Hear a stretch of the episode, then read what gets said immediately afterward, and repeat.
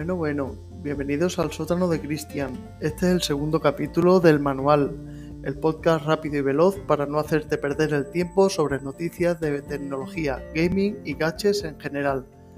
Te animo a suscribirte si aún no lo estás para que tu móvil te avise cada vez que subo un episodio nuevo. Y ahora sí, empezamos con el tema de hoy.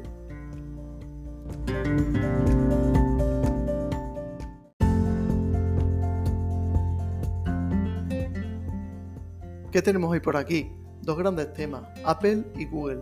Pero vamos a empezar por OpenAI, que acaba de lanzar ChatGPT Enterprise, su versión corporativa que a priori está diseñada para no usar los datos introducidos por el usuario como parte del modelo, con lo que sería seguro utilizar sin repetir errores, errores pasados. Usa ChatGPT 4 y permite compartir chats y prompts, etc. Apple presentará los nuevos iPhone el próximo 12 de septiembre en un evento retransmitido en streaming desde su página web.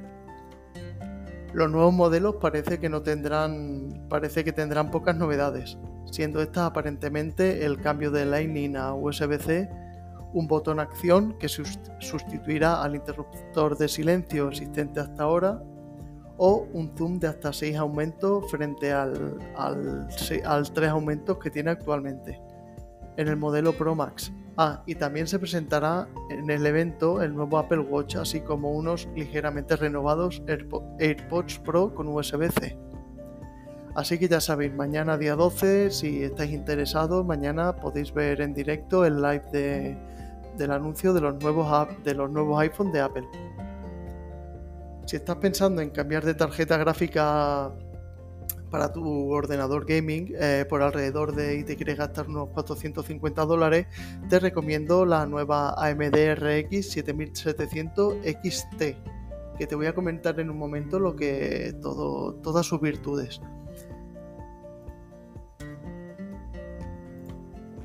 La AMD Radeon RX 7700 XT es una tarjeta gráfica de buena relación calidad-precio, que se centra principalmente en obtener altas velocidades de cuadros a, 1080p y un rendimiento más que decente a 1440p, o sea 2K. También es capaz de manejar algunos juegos en 4K y bastante bien, la verdad. Y si tiene, eh, si te sientes cómodo bajando algunas configuraciones y habilitando la tecnología FSR de, FSR de AMD, puede ser una muy muy buena opción. Es una tarjeta realmente sólida a 2K. Puedes jugar con ella, vas a poder jugar con ella a, juego, a bastantes juegos en 4K. Y es compatible con DisplayPort 2.1. O sea que es realmente recomendable, ¿vale? Vamos con el Google Pixel nuevo, el nuevo, el, próximo evento de Google para presentar los, sus, sus teléfonos flagship, eh, los Pixel. El Google Pixel 8 y el 8 Pro ya tienen fecha de presentación.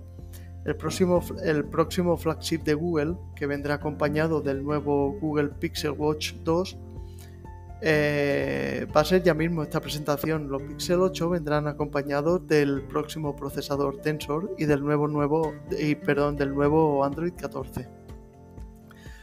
Así que ya sabéis, toca poner la alarma para el próximo día 4 de octubre.